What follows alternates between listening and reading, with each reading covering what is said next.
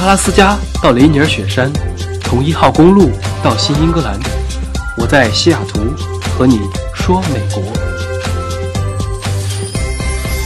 Hello，大家好，我是戴老板。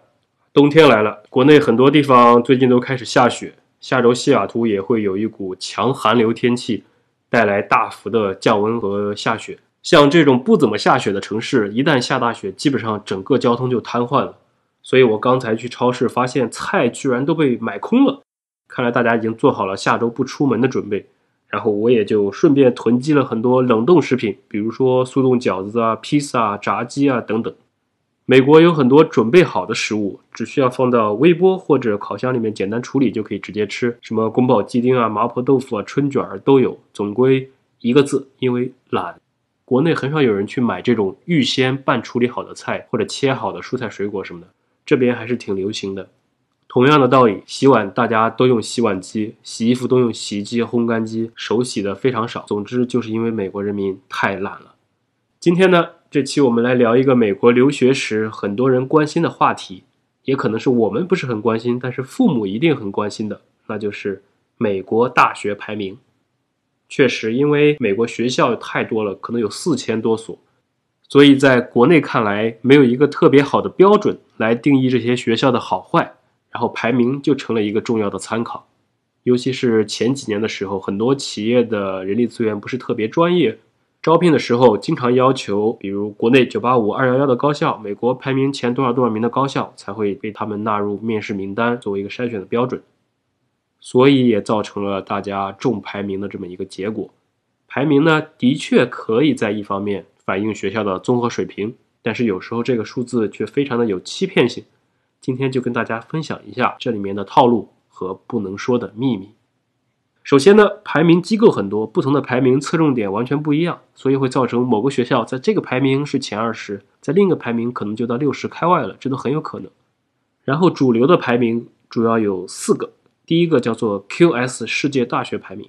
这个排名参考了六个指标，包括学术互评。师生比、老师的论文引用量、雇主评价、国际学生和老师的比例等等，他们这个里面是学术互评占了百分之四十的占比，这也是这个排名最大的争议，因为它的声誉方面评价占比过高，而且收集方式过于集中在欧洲，所以欧洲学校的排名可能在这个榜上会稍微高一点，其他地区会略低一点。这是第一个，第二个呢叫做泰晤士高等教育世界大学排名。这个就是英国的泰晤士高等教育每年发布的排名，它是在 QS 排名的基础上做了一些优化调整，将原来的六个指标扩展成了十三项，然后调整了各自的比例。它的问题在于呢，论文引用量的占比太高，达到了百分之三十的占比，这被认为不太利于那些以非英语为主要教学语言的大学，比如说你清华、北大或者东京大学这些。因为你的论文如果不是英文发表的，在引用率上可能就会受影响。第三个呢，叫做世界大学学术排名，这个是由上海交大来发布的一个榜单。这个排名呢比较注重学术研究，所以它的硬伤就在于过于依赖国际奖项以及重理工轻人文的这么倾向。所以如果你要选择偏人文的大学，可能就没有那么大的参考价值。第四个呢？就是我们今天要说的重点，叫做 U.S. News 大学排名，它的中文名是美国新闻与世界报道这么一个杂志每年发布的一个教育信息排名。它大概分为四类，一个是全国综合性大学排名，然后文理学院排名，还有研究生学院排名以及高中排名。另外，针对各个专业。它也有相应的排名，比如说商科里面会计专业、MBA、金融专业、理工科里面 CS、Double E 等等都有自己相关的一个一个排名。它对美国大学的排名比较权威，而且影响要大一些。所以我们今天来详细讲讲这个排名。它呢也跟之前的都比较类似，也是基于几项主要的指标来进行加权平均来算。虽然这个排名被很多人参考，但是我们也不能迷信排名。就是因为大学也能刷榜，具体是怎么刷的？啊，这里呢就要给大家举几个精彩的例子，就是如何来实现排名的提升，也是想通过这期节目让大家不要过于的迷信排名，只是作为一个参考即可。第一个，东北大学，这个东北大学不是沈阳的，而是在波士顿。从一九九六年的一百六十二名，它蹿升到了今年大概一直在四十名左右，相当于这个排名机构走过最长的路，就是这东北大学前任校长的套路。九六年的时候呢，东北大学还是个不太知名的学校，然后他们新任校长尼古拉斯赵四上任以后。然后清楚认识到了这个排名对这个学校的前途命运还有收入的重要性，于是他就开始来研究这个排名的这个公式。这个思路其实跟我当时考托福一样，就是研究它具体考什么，然后我们就复习什么。东北大学也是排名里面什么权重指标高，然后就重点来突破这个指标。在研究明白了算法之后，你想要操纵结果，其实就是来改变这些变量的因素了。比如说我刚刚提到的教学指标占了百分之二十，所以这个校长呢就重新聘请了很多教授来开设很多少于二十人班级的课程，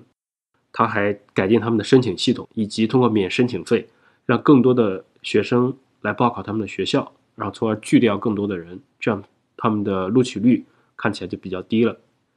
然后功夫不负有心人，到两千零六年的时候。东北大学的排名就第一次挺进了前一百名，在 US News 排第九十八。在后面呢，东北大学又推出了一系列的举措，比如说国际学生免 SAT 啊，等等等等。最终，他们在一五年的时候就把这个排名蹿升到了四十名，跟波士顿大学差不多的一个排名。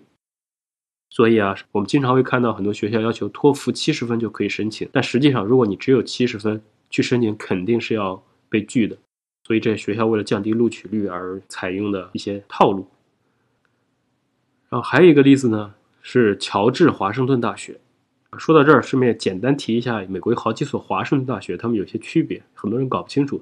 第一个，乔治华盛顿大学，它这个是在华盛顿 D.C.，在华盛顿这个城市里面。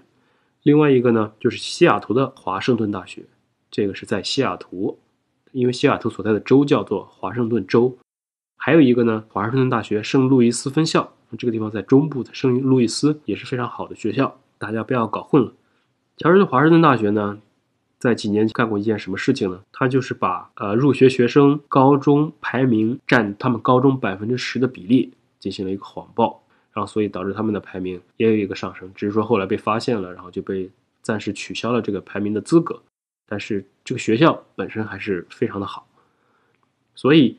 排名这么多坑，我们该怎么办呢？在准备留学申请的时候，其实排名就只是一项参考条件而已，还要综合看专业啊、城市啊、就业环境以及个人气质搭不搭。正所谓门当户对嘛，大家都要开心是最好的。尤其是这个是本科的排名，很多读研究生的同学看本科的综合排名的意义是有限的，因为还有一个专门的研究生专业排名。因为很多学校的综排虽然很高，但是你想学的这个专业可能非常的低；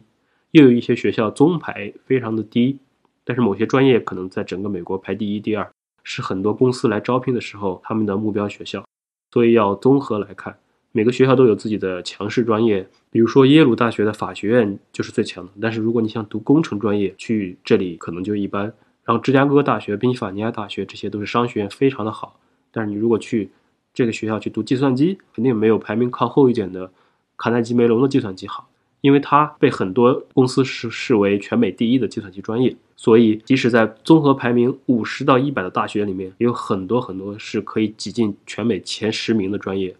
比如说排到后面的普渡大学的工程类专业，然后排到七八十的这种密歇根州立大学的教育专业，都是非常的好。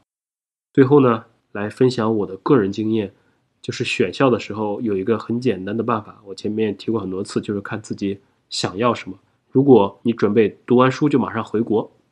那么肯定无脑选排名高的、名气大的，或者至少在大城市的，这样保证回去找工作的时候公司的人事都听过，增加不被这个刷掉的概率。第二呢，如果你读完准备在美国本地找工作，那么专业排名就远比综合排名重要。另外，考虑到就业情况，如果你的学校不是各类公司的目标学校，那么地理位置就非常的重要。选择大城市或者选择这个城市有较多的你倾向的企业，都是一个非常重要的因素。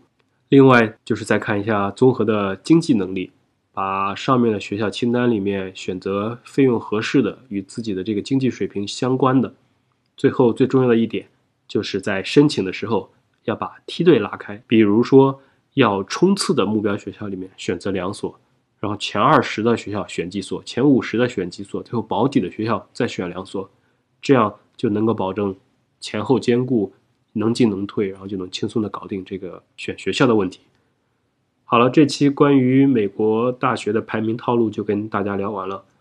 希望大家在申请美国学校的时候，能够综合考虑各种因素，不要只盯着排名来看。感谢收听本期的饭后说美国，我是戴老板，我们下期再见。